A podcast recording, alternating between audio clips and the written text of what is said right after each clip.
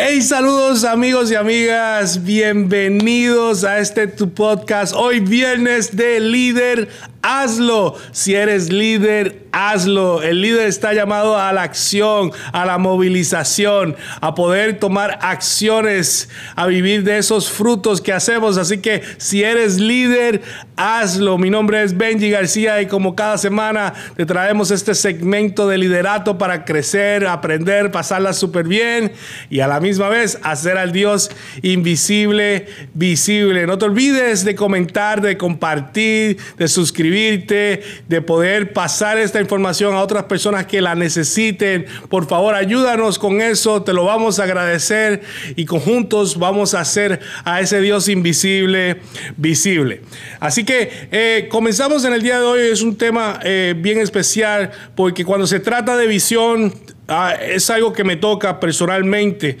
Eh, han, visiones han nacido de mí, otras visiones que han nacido de otros líderes que yo he pertenecido y esa perspectiva de pertenecer a una visión, de algo que, que una visión nazca de mí, este, las veo bien importantes, son dos cosas completamente diferentes, pero a la misma vez este, hay cosas que las limitan, no importando que nacieron de ti o que tú pertenezcas, nacieron de otras personas y tú pertenezcas a esa visión. Este, hay factores que limitan la visión. Factores que limitan la visión. Hoy vamos a hablar de esos factores y vamos a terminar con unos consejitos súper, súper, súper, súper buenísimos. Yo sé que la vamos a pasar súper bien, pero vamos a empezar con esos factores. ¿Qué cosas limitan la visión que suceda?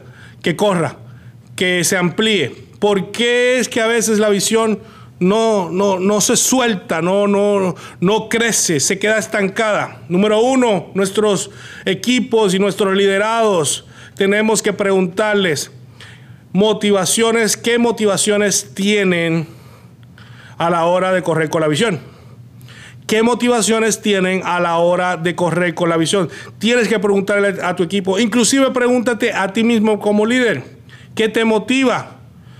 Hay motivaciones equivocadas que limitan la visión en una organización.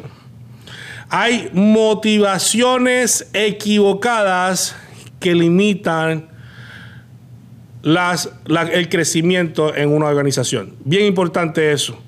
¿Por qué hago lo que estoy haciendo? ¿Cuál es el propósito? Me siento feliz con ese propósito, me siento feliz haciendo lo que hago. No tengo ninguna agenda escondida, simplemente trabajo con la agenda de esta visión. Estas preguntas son claves a la hora de poder entender nuestras motivaciones. Depende del, Espíritu Santo o dependes eh, o, está, o tus logros y, tu, y, tu, y tus éxitos son los que alimentan tu fe. Dependes de eso, depende de esos logros, depende de esos éxitos. O sea, ¿qué te motiva? ¿Qué motiva tu fe? ¿Qué alimenta tu fe? Todas esas preguntas son bien importantes. Una motivación equivocada puede llevarte a la destrucción de una visión. Una motivación equivocada puede llevarte a la destrucción de una visión. Por eso es que si hay, tú, tú estás trabajando para una visión que no es tuya, que es de alguien más, tú te tienes que hacer la pregunta si yo estoy en el lugar correcto o no. Si yo estoy en el lugar correcto. Hace un tiempo a mí se me, se me hizo el acercamiento la iglesia de Saddleback en California, el pastor Rick Warren, justo después de haber trabajado por cinco años, siete años, mejor dicho, con, con la iglesia de Free Chapel, pastor Jensen Franklin. Fue justo cuando comenzamos la iglesia visible y se me preguntó si queríamos trabajar para Saddleback. Nos ofrecieron buenas cosas, villas y castillos. Estábamos súper honrados, súper bendecidos. Fuimos a la entrevista. Pero cuando mirábamos la visión, yo me preguntaba, Vanessa se preguntaba a mi esposa, si nosotros estábamos motivados para trabajar en esa visión y nuestras motivaciones estaban correctas. Y cuando vimos y llegamos a la conclusión que nuestras motivaciones no estaban correctas o no estaban alineadas. Y por eso que aunque era un privilegio, era un honor y en el papel se veía bien bonito, nosotros dijimos que no, porque iba a ser de destrucción para la visión de ellos y iba a ser de destrucción para la visión de nosotros. Todo el mundo tiene una visión. Y es importante que si tú estás caminando en otra organización, tus motivaciones sean las correctas y ayudes y estés completamente seguro que no tienes ninguna agenda, que no tienes ningún tipo de motivación contraria a lo que es la visión a la cual, de la organización a la cual perteneces. Es número uno. Número dos, una percepción no clara limita la visión. Son factores que limitan la visión. Una percepción no clara. Si el líder no tiene un norte definido, será distraído por los ruidos que se le presenten. Cualquier cosa va a ser buena. Por ejemplo, antes de yo lanzar este podcast, yo no hice más nada más que plantar iglesia. Tenía solamente un norte.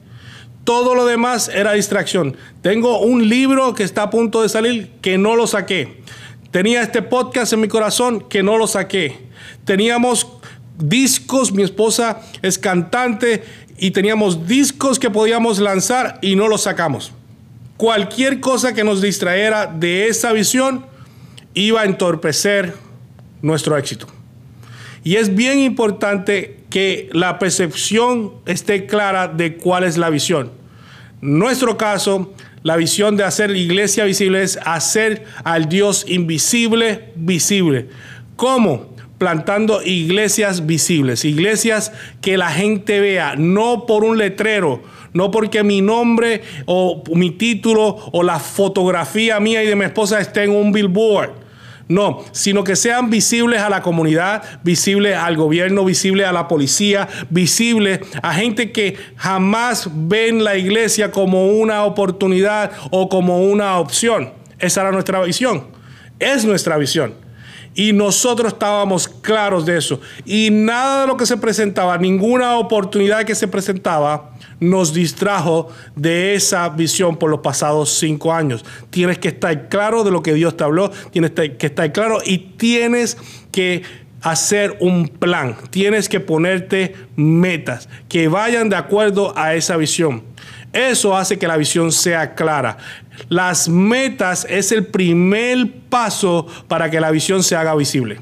Las metas es el primer paso para que la visión se haga visible. Tú quieres que la gente empiece a ver la visión como tú la ves.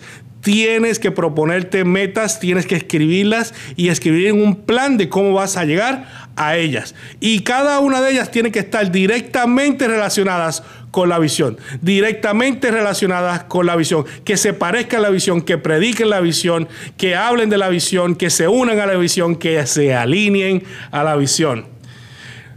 Número tres, el egoísmo. El egoísmo puede ser un factor que limite la visión. Esta actitud hace que el líder sabotee su propio futuro y comete serios errores que pueden abortar la visión. Tus metas y las metas de la iglesia se tienen que entregar a la hora de poder cumplir la visión. Se tienen que alinear. Tus metas y las metas de la organización se tienen que alinear. Por ejemplo, en la iglesia, yo considero que todos tenemos talentos y todos tenemos ministerios. Pero los ministerios tienen que edificar la iglesia, no la iglesia edificar los ministerios.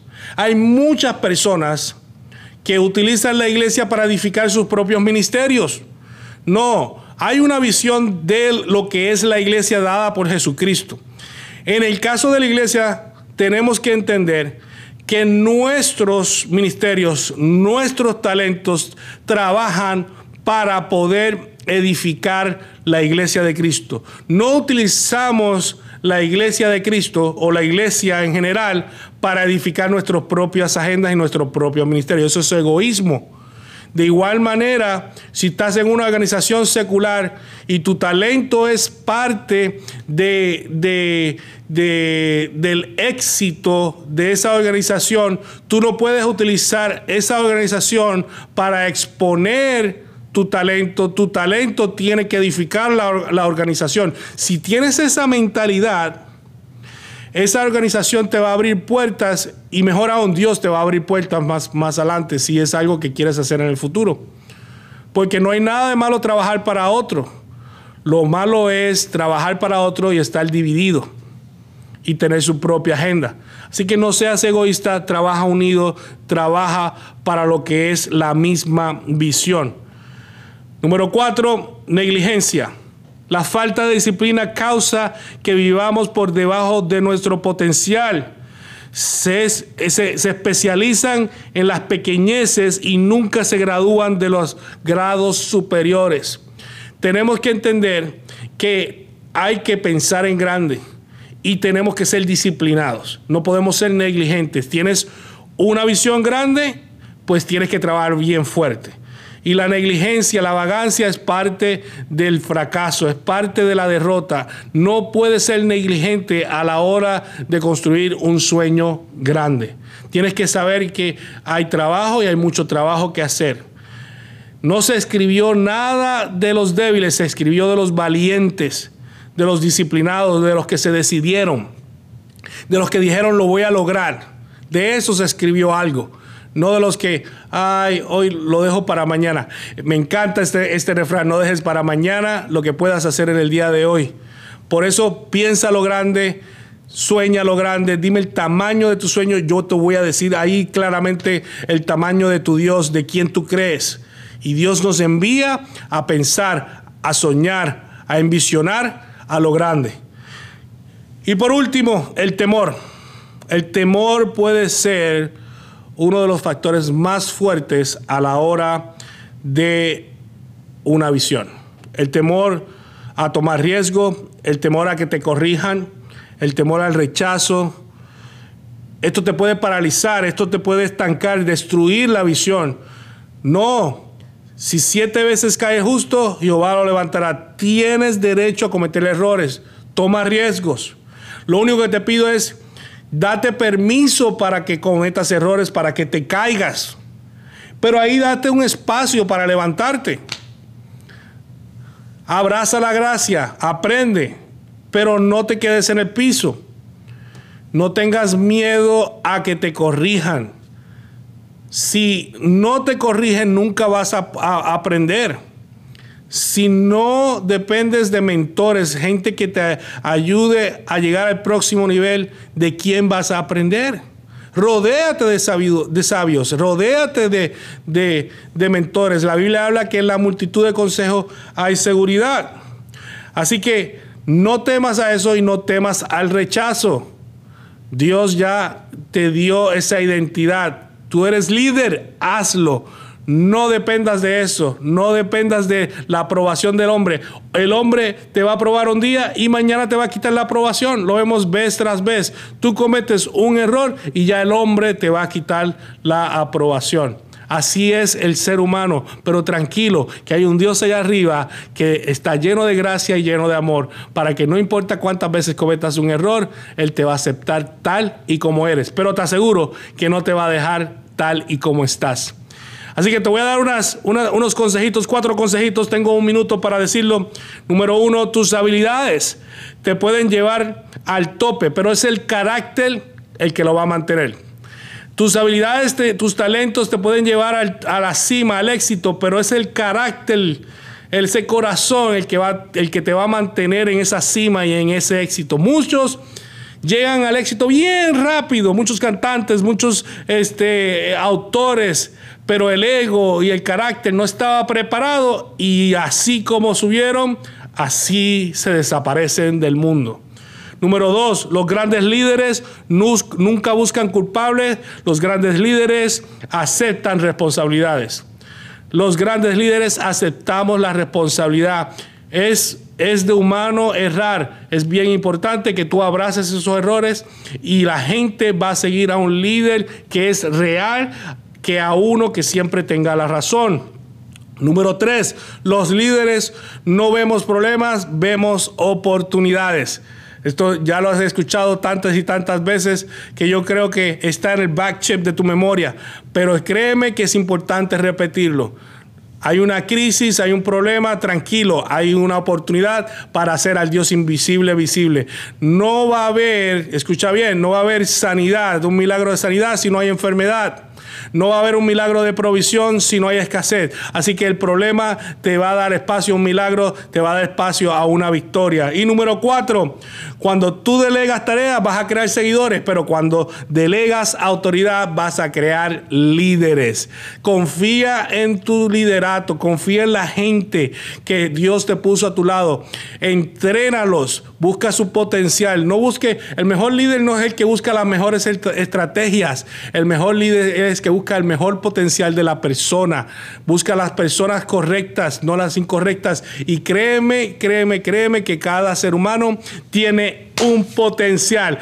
Escucha bien, si eres líder, hazlo. Es bien importante que entiendas esto. El líder está llamado a la acción, a la movilización, a tener resultados, a tener frutos. Si eres líder, hazlo. Gracias por sintonizarnos en este, este episodio de un viernes más de liderazgo. Por favor, eh, comparte las plataformas. Estamos en todas las plataformas. Suscríbete para que puedas recibir todo el contenido. Escríbenos en info arroba. Si tienes alguna pregunta, envíalas. Queremos conectarnos contigo desde cualquier parte del mundo. Estamos ya listos y preparados para lo que Dios va a hacer en esta próxima temporada. Y acuérdate, si eres líder, hazlo. Gracias por hacer al Dios invisible visible.